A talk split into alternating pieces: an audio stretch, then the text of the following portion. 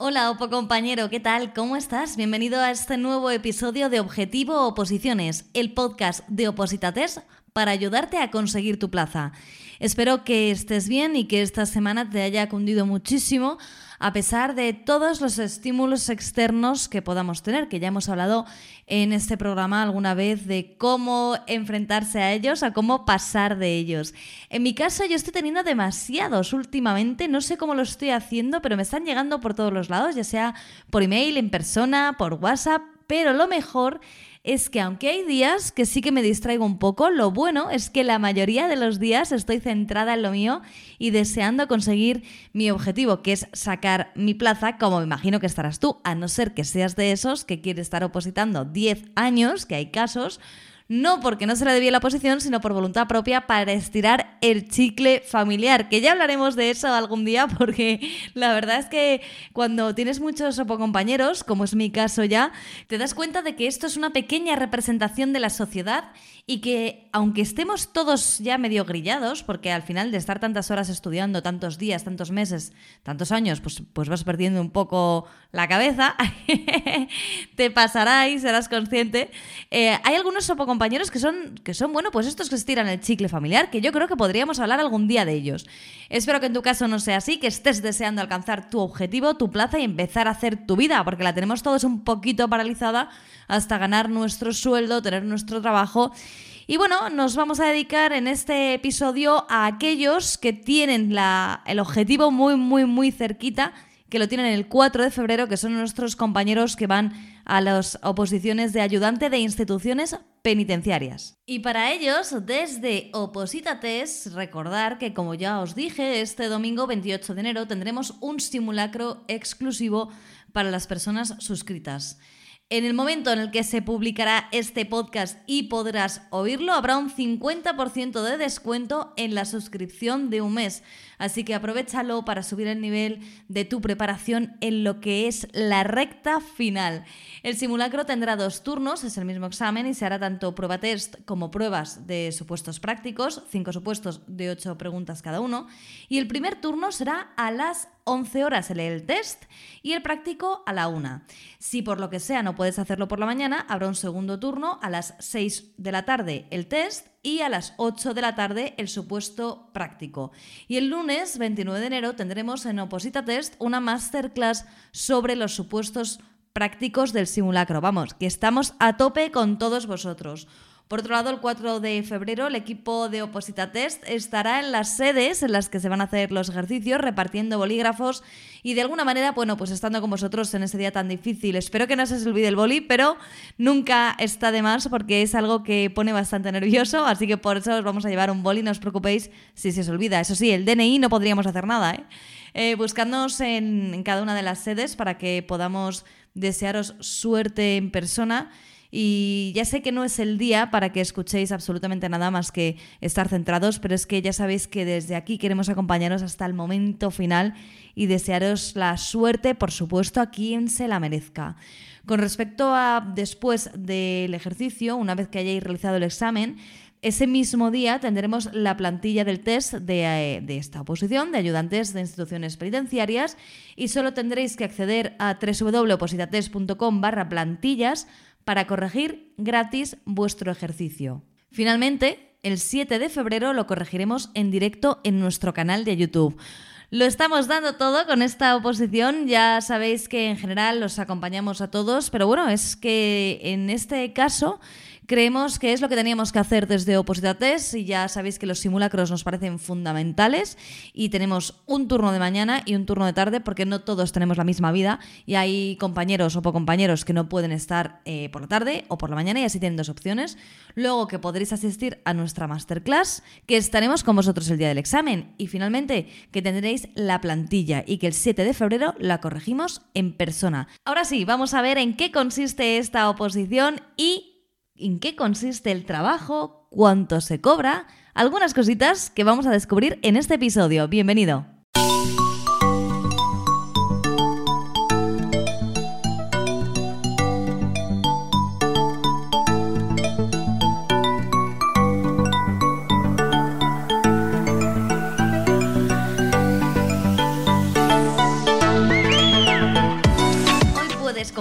Que yo siempre cumplo mis promesas. Había prometido en el programa anterior que nos iba a acompañar alguien muy interesante porque viene del cuerpo de ayudantes de instituciones penitenciarias y está con nosotros para contarnos muchas cosas de esta oposición. Hola Usía, ¿cómo estás? Hola, ¿qué tal? Muy bien, estamos encantados de que estés con nosotros en este episodio para hablar de tu cuerpo del de ayudantes de instituciones penitenciarias, funcionaria de carrera. Cuéntanos por qué decidiste opositar. Bueno, pues todo empezó porque terminé la universidad, había estudiado criminología y bueno, quería hacer algo enfocado a, la criminología. De primeras había pensado Policía Nacional, pero bueno, por problemas de estatura no podía. Así que lo descarté y me hablaron de las oposiciones del cuerpo de ayudantes de instituciones penitenciarias. Le eché así un vistazo al trabajo en sí y lo que, bueno, lo que suponía. Y bueno, me gustó, me gustó particularmente el tema del horario que, del que hablaban. O sea, el horario que, hay en una parte de, lo que es el trabajo, ¿no? Y dije yo, bueno, pues me parece interesante y aparte pues también me informé sobre el sueldo y demás y bueno, era algo que me llamaba. Pues vamos a empezar al revés, te voy a preguntar en qué consiste el trabajo y todo esto que a ti te llamó tanto la atención, el salario y todo eso, si nos puedes contar. Pues sí, mira, eh, hay diferentes áreas dentro de lo que es una prisión, ¿no? O sea, mm, puedes trabajar tanto en oficina como en vigilancia. Son cosas totalmente diferentes. En una oficina pues tú estás en tu oficina haciendo mm, trámites digamos más administrativos y después estaba la parte de vigilancia, que era la que a mí me, llamaba la atención, ya digo, por el horario. En general, en casi todas las prisiones tienen, tienen un horario específico que es hacer dos días seguidos mañana-tarde y el tercer día una noche y luego descansar cinco días. Y como trabajas con lo que viene a ser pues ya la población reclusa, el sueldo por como digamos que llevas complementos, pues era más alto que por ejemplo una oficina, ¿no? Entonces, eso, tienes la parte administrativa que es la oficina y la parte interior se llama servicio de vigilancia eh, interior, que esa es donde trabajas con los presos, ¿no? Entonces, bueno, pues a mí me interesaba trabajar con ellos y bueno, pues la motivación del tanto del horario como del sueldo era un ex. ¿Y el, sueldo que es muy superior a cualquier otro funcionario que entra en esta escala o en este nivel? Pues em, sí, digamos que entre uno que trabaja en oficinas y uno que trabaja en interior puede haber una diferencia a lo mejor de 300, 400 euros, más o, menos. A final de mes se nota. Sí, se nota, se nota mucho además. ¿Y las labores que se pueden realizar en vigilancia? No sé si nos puedes comentar alguna. Sí, a ver, digamos que reglamentariamente pues nos enfocamos más a lo que es eh, vigilarles, eh, velar por su seguridad y demás, pero bueno, al final sí que hay un trabajo mucho más, que va mucho más allá de eso, ¿no? que, que es como al final estás tratando con personas, muchas veces les tienes que intentar ayudar o hablar con ellos para que ellos se desahoguen, que les viene muy bien, porque al final es, gente que mm, en general han vivido situaciones, digamos, difíciles en la vida. que de alguna manera pues mm, les han llevado a estar donde están, ¿no? Sí. Entonces la, labor es muy social. O sea, al final no dejas de estar ahí ayudando. Bueno, y entonces, si no te parece mal, vamos a retomar cuando empezaste a opositar. ¿Cómo fue tu etapa de oposición? Pues mi etapa de oposición fue, fue dura, porque mm, yo me enfoqué mucho en la oposición y digamos que, por así decirlo, o bueno, desde mi punto de vista, no lo hice mm, del todo bien, digamos, ¿no? Porque, bueno, yo estaba muy obsesionada con estudiar y, no descansaba y todo era la oposición, la oposición, la oposición. Al final me di cuenta de que, que no podía estar yo tan enfocada en eso porque había más cosas, ¿no? Eh, y al final, si no apruebas, el, el palo que llevas es puede ser, puede ser peor. Pero bueno, yo es verdad que estudié y estudié mucho y le dediqué muchas horas, pero al final tuvo su recompensa y yo más contenta no puedo estar. Bueno, nos alegramos muchísimo, no sabes la ilusión que es escuchar para los que estamos todavía en el Opozulo, que escuchar a los que ya habéis salido de él y estáis como funcionarios de carrera. Y con respecto al examen, porque muchos de nuestros oyentes se examinan dentro de nada, entonces me gustaría, por un lado, que nos contases un poco las características así generales de este examen y luego alguna recomendación para el que lo tenga, que lo tiene muy cerquita. Sí, eh, pues mira, los exámenes, o sea, se trata de dos exámenes, uno teórico y otro práctico. El teórico son 150 preguntas con cuatro respuestas alternativas y mm, una es la correcta. Digamos que cada tres mal descuentan una bien, ¿no? Y después, el examen práctico son cinco supuestos prácticos con cinco preguntas cada supuesto y cuatro, eh, cuatro respuestas para elegir. El teórico, pues como lo indica la palabra, es todo teoría de, mm, bueno, pues de lo que se estudia. Y ya los, los, supuestos prácticos sigue siendo teoría, pero enfocada a lo mejor en un supuesto más eh, llevado a la, a la, vida real, para que nos entendamos. ¿Hace cuánto tiempo aprobaste? Pues yo aprobé hace casi seis años. ¿Y te acuerdas de las dos semanas previas al examen? Pues más o menos. Sé que eran momentos de mucha, muchos nervios porque se acerca la fecha, quieres aprobar, te entra el miedo de mm, voy a, mm, voy a aprobar, voy a suspender, no sé si voy lo suficientemente preparada, te entran muchos miedos. O sea, es como, es un momento un poco difícil, ¿no? Porque al final eh, también digamos que tienes un poco la sensación de que te lo estás jugando todo. Porque después de tanto sacrificio, el momento del examen ya es, digamos, el momento decisivo. Pero bueno, yo creo que al final hay que llevarlo con la mayor filosofía posible, pensar que, que el esfuerzo que había que hacer mm, ya está hecho y que esas dos semanas pues son para seguir repasando, pero sin caer un poco en la trampa de, la desmotivación ni nada de eso. Es pues un momento de decir, mira, hasta aquí esto es, lo que he estudiado, yo me sé muchas cosas y ahora ya a llegar al día del examen y que sea lo que Dios quiera. y eh, alguna o yo creo que esa recomendación que nos das nos puede valer para todos los opositores de cara a nuestro hmm. ejercicio y tienes alguna alguna recomendación que le puedas dar a aquellos que han estudiado lo mismo que estudiaste tú y que están bueno, pues temblando porque ha salido su examen, está muy cerca y quieren ser ayudantes de instituciones penitenciarias? Pues eh, yo recuerdo una frase de un profesor que además me vino súper bien el día del examen. Él dijo que mm, si el examen era difícil para mí, iba a ser difícil para todos.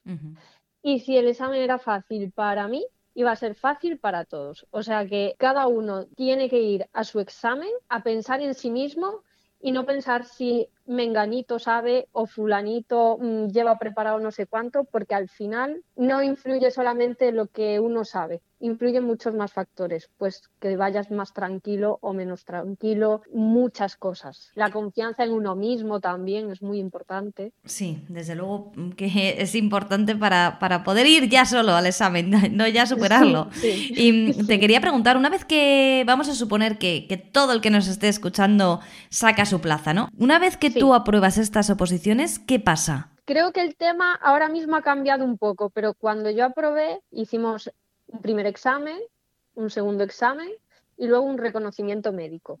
Que el reconocimiento médico sigue formando parte también de, digamos, del examen. A ver, ya es muy difícil no pasar un reconocimiento médico, pero bueno, que está ahí también. Sí. Pero bueno, ya ha terminado todo eso y ya tienes tu plaza. Yo recuerdo cuando yo aprobé, e hicimos, fuimos un mes o mes y poquito a Madrid a hacer un curso. Ahí vamos, pues todos los opositores que habíamos aprobado en dos turnos, uno de mañana y otro de tarde, y nos daban clases gente que trabaja en el ámbito de la administración penitenciaria. Pues ya mm, eran subdirectores o, directores, administradores, jefes de servicio, pues estuvimos ahí, es un mes, ahí en Madrid, haciendo ese curso. ¿No? Yo, según lo que tengo entendido, los últimos años ha cambiado. No sé este año exactamente cómo va a ser, Sé que el año pasado hicieron también durante un mes o mes y algo pues el mismo curso, solo que en lugar de hacerlo en Madrid lo hacían en Cuenca y bueno, más o menos era lo mismo, que cambiaba así alguna cosilla. Mm, no puedo decir exactamente el qué porque no, me, no, lo recuerdo. Después de hacer el curso selectivo, ¿no? Que se llamará, eh, ¿elegís destino? ¿Cuántos destinos hay en España en estas oposiciones? Uf, pues es que hay prisiones en todas las provincias. Vale. Entonces, pues te puede tocar cualquier sitio donde saquen plaza para hacer las prácticas. Ah, empiezas haciendo prácticas. Sí, sí. Estás un. En teoría son 18 meses como máximo en periodo de prácticas, que puede, puede cambiar, pues en función de. Bueno, eso ya depende más del Estado y demás. Pero bueno que en teoría son 18 meses máximo de prácticas. O sea, que hay una prisión en cada provincia. Mira, yo eso no lo sabía. Al menos una.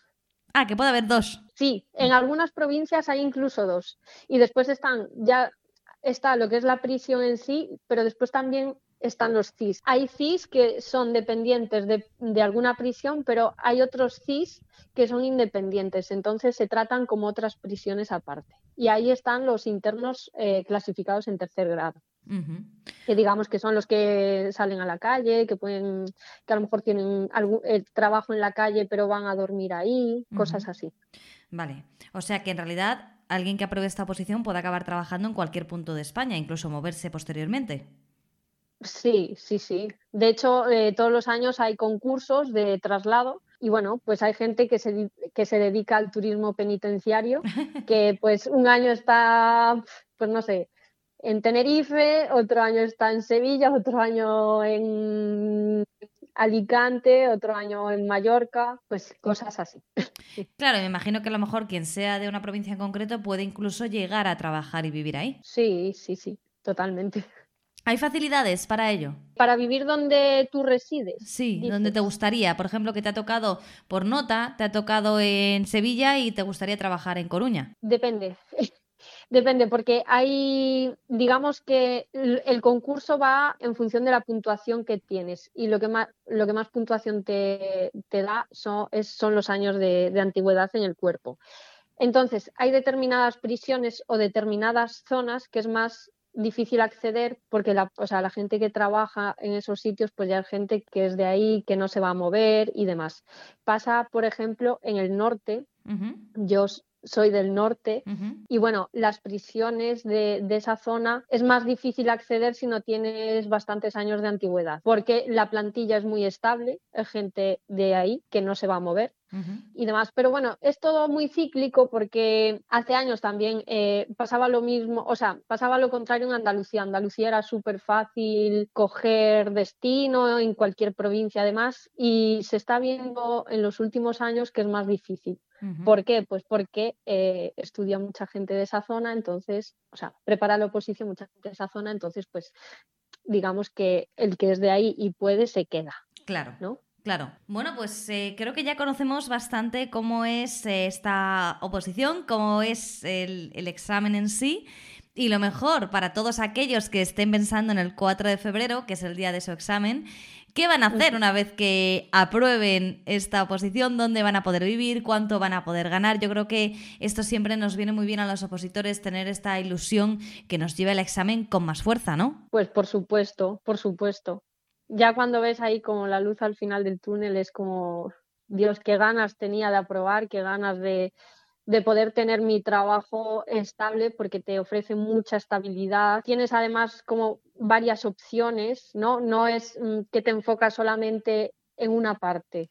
O sea, el trabajo, como te explicaba antes, puedes dedicarte a oficinas si te gusta más lo que es un trabajo de oficina o puedes dedicarte más al tema de la vigilancia interior si te gusta a lo mejor mm, desempeñar un trabajo a lo mejor pues más aunque no seamos psicólogos a veces hacemos de. Entonces si mm, te gusta más ese tipo de trabajo pues también mm, lo puedes desempeñar. Después también ya te digo por ejemplo el, el nivel de vida, digamos, que te ofrece el trabajar en interior, no lo tienes en cualquier trabajo. O sea, el poder trabajar tres días y descansar cinco es algo que a muy poca gente le ocurre. o sea, muy poca gente tiene esa. Claro, al final tienes tiempo libre para dedicarte a otras cosas. Hay mucha gente en el ámbito de prisiones que digamos pues que luego se puede, que puede dedicar ese tiempo libre, pues a lo mejor a hacer alguna otra cosilla, algún otro trabajo que le aporte un dinero extra, o dedicarse a, yo qué sé, viajar o cosas que le motiven o que le entusiasme, ¿no? Sí, qué bien. O sea, que ofrece mucho tiempo libre si, si quieres.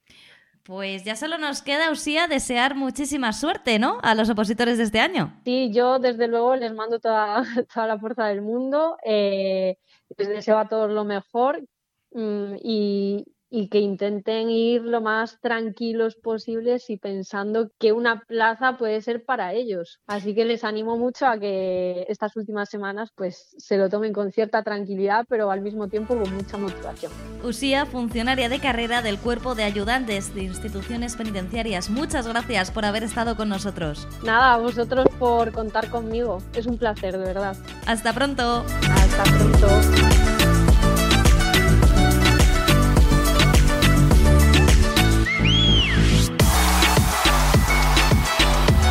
Espero, como siempre, que te haya resultado interesante nuestra conversación con Usía, que si no conocías la posición y estabas buscando alguna que hacer, te haya llamado la atención, que si ya la conocías y no sabías bien si opositar a esta o no, te haya convencido y por supuesto, si no es la tuya, pues que ya sepas perfectamente por qué no es la tuya.